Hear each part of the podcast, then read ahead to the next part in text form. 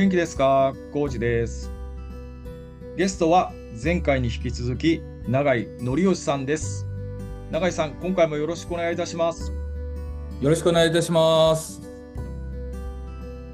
永井さん、あの初回であのかなりこういろんなチャレンジングな取り組みであったりっていうところをお話ししていただいたんですけど、その、はい。永井さんのそのイノベーター気質ですか、そのイノベーションを起こしてやろうという、そういうマインドっていうのは、もう将来のものなんですか、それともあのだんだんと芽生えてきたものなんですか？いや僕はあの実はその本当に日本酒業界ってに酒造り業って実はあのうちはあの今年で137年目を迎えるんですが日本酒自体はですね本当に、えー日本の国で生まれたあの醸造酒でございましてもう約弥生時代からあ生まれてますので本当2000年かけて今に至ってるんですね。でこれはもう本当に日本人が日本の中でこう知恵としてですね麹というものを麹はですね本当に味噌醤油みりん酢って日本の発酵食品って言われてるまあお醤油もそうですけどまあそういうものに全て麹っていうのが使われていてでそれをこの酒造りに、えー用いたのが日本酒造り、えー米と米麹えーで酒を作ってきたと。もう本当にあのこれのメカニズムをですね今サイエンスがこんだけ発展してますからこのメカニズムをあの解き明かすことはできるんですけどいまだにわからないところも実はあってですね本当にその日本人の知恵が作った飲み物あとは風土とそのあと米を大事にするっていうやっぱり米日本の方のですね心と日本の風土と知恵がですねこう凝縮したあの飲み物が日本酒なんですけどそのすごく僕は本当にあの今でもあの日本酒を作らせてもらうってるっていうことが誇りに日本人としてすごく誇りに思うんですがあの僕は業界に入ってきた約30年ぐらい前に本当にその今でもそこから抜け出るらられないところも少しはあるんですがやっぱりその価値ってあの日本酒の価値を問われた時にすごい価値が低いなと思ったんですね。あのあの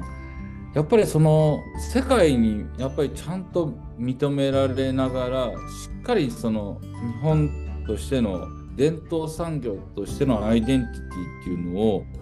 ちゃんと伝えていくことをしないとあの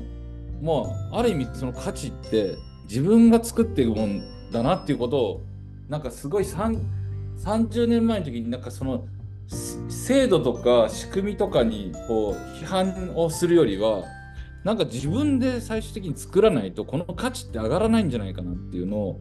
まあ30年前は今ほどもう本当に明確に思えてなかったんですけどでも自分で作り出そうっていう価値の覚悟はある意味、えー少しずつこ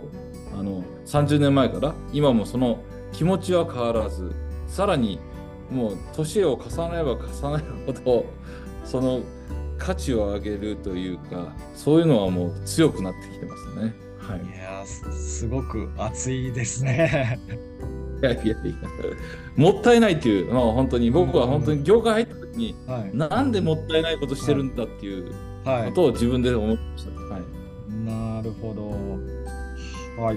で、永井さん、あの初回にもちょっとお話しいただいたんですけど、あのーはい。スパークリング日本酒を作成あの製造するにあたって、もうかなりのその失敗も重ねられてきて、もうあの心も折れそうな時もあったっていうところはありましたけど、そういう、なんですかね、その試行錯誤、まあ、PDCA とかずっと回しながら、しっかり乗り越えていくっていう、そのマインドですか、そういうところでどういうところが大事になってくる感じでしょうか？僕は本当にその、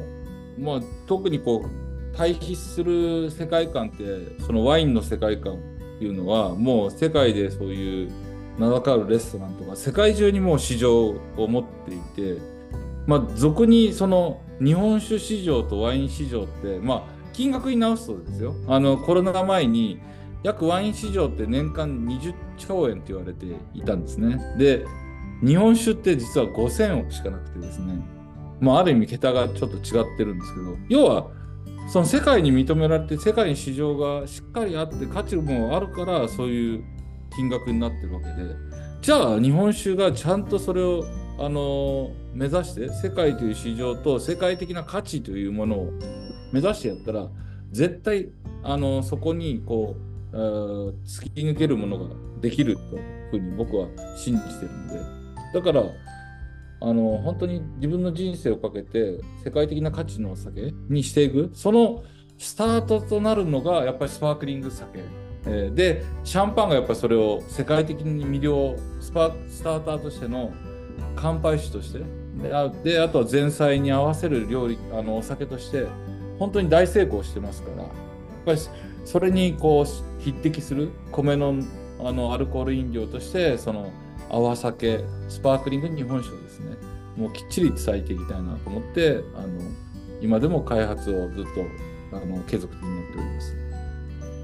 やっぱりじゃあその自分のこう信じる道っていうかその、まあ、泡酒のこうポテンシャルやっぱそういうところを信じ抜いてるからこそこうそうですねひたむきに取り組めてるっていうような感じなんでしょうか？はい、はい、もう本当にこの日本酒自体は僕は誇りに思ってるし本当にこの素晴らしい飲み物だと思ってるのでまずそこを自分で信じてるし、えー、それを本当に伝えてる伝えきれてないのは自分の責任だと。やっぱり伝えるのはやっぱり一社よりチームの方が伝わるのでそれであのチーム泡酒をですねまあ8社で立ち上げてまあ現在今33社までなりましたけど全国の本当に各県を代表するような倉本さんが集まって、えー、チームジャパンでやってますけど、まあ、こっちの方が絶対的に、えー、世界に対してのメッセージって僕は強いと思ったので、はい。まあ、そのチームを信じてチームの仲間の蔵も信じて、えー、あとは本当に先人たちが築いてきた日本のその知恵とこの風土ですね。これはもう素晴らしいものがあるのでやっぱそれを一緒になってこう伝えていきたいなっていうふうに思ってますね。永井さんはこう泡酒を世界の乾杯酒にというようなこう声高に言われてますけどその辺のこう思い将来的な展望っていうのは今のところどういうふうに捉えてますでしょうか、はいあのー、今までやってないことの概念にチャレンジするって必ず障壁が絶対起きるんですね。起きなかったらあの起きなくて成功してるビジネスもあるかもしれないんですけどでも必ず今までの概ない価値概念ないものをやろうと思った時に必ずいや障壁が起こるもので僕はその絶対そのあの今でも常にその何か問題があったらやっぱりそれを解決していく。それはあの一人で解決するんじゃなくてみんなで解決していくっていう。まあそっちの方がよっぽどこう分母が大きいですから解決方法がなるので。だから本当にこのやっぱりまずはその本当人を喜ばしたりとかあとは本当困ってるまあお酒ですから困ってるっていうのはないですけどでもある意味自分たちがいつもこの乾杯をするシーンとかを思い出すとやっぱりこの華やかさとかあのエレガントさとか優美さとかやっぱ乾杯ってなんかその人の幸せをお届けするとかやっぱそういうものなのでやっぱそこに花を添えられる商品っていうんですかね。まあだからそんなのを想像していくとやっぱりこれからどんどん広がっていくことしか想像ででできできないし自分たちもやっぱそこにこう添えられるような品格の持ったですねやっぱり商品にしていきたいと思ってるので、まあ、そこは本当に切磋琢磨してですねチームでもうこのレベルを上げてやっぱりあのあの全体で、えー、やっぱり勉強会とか研修会とかっていうのをかなり頻繁に行っております。なるほど。やっぱりじゃあそういうこう今でもこうスケールこうアップしてきてるっておっしゃってますけど、やっぱりその情報共有であったり、お互いで切磋琢磨であったり、やっぱその辺もかなりじゃあ大事な要素になってくるんですかね？なってきますね。でやっぱりそのどんなものをあのゴールとして描くかっていうことをやっぱりあの明確にしてですね、やっぱりそこをみんなで共有をしていく。でそのためにやっぱり足りないものって必ずあるので、まあ、そこを自分たちで徹底的に議論してまああの一つ一つやっぱ潰しながら小さな成功を積み上げていくっていう、まあ、いきなり世界の乾杯心には絶対なれないので、はい、だから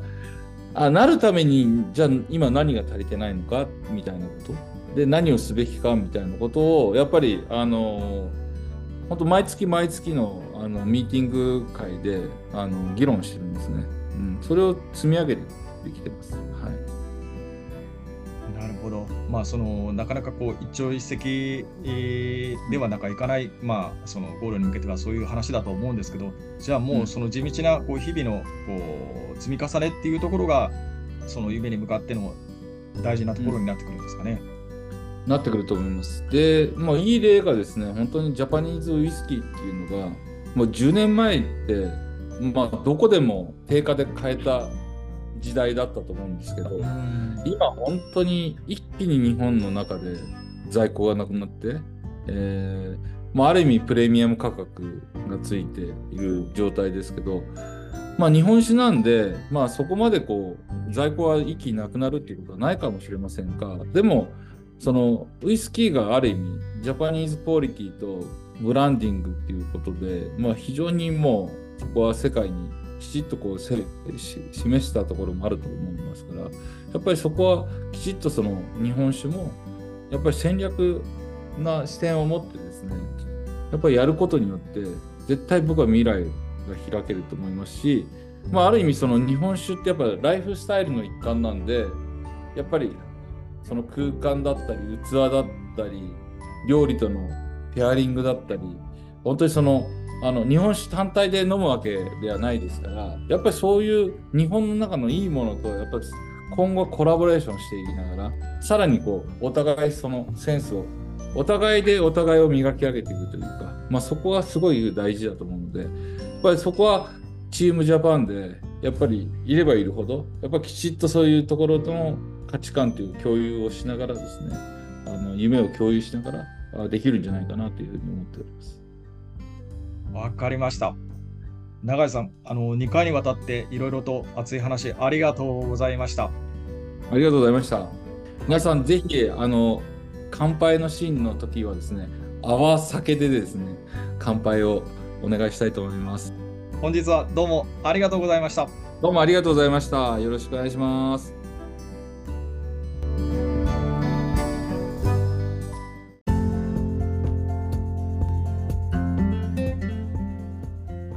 今回も最後まで聞いていただきありがとうございます。よろしければ番組並びにインスタグラムのフォローをよろしくお願いします。それではまた次回。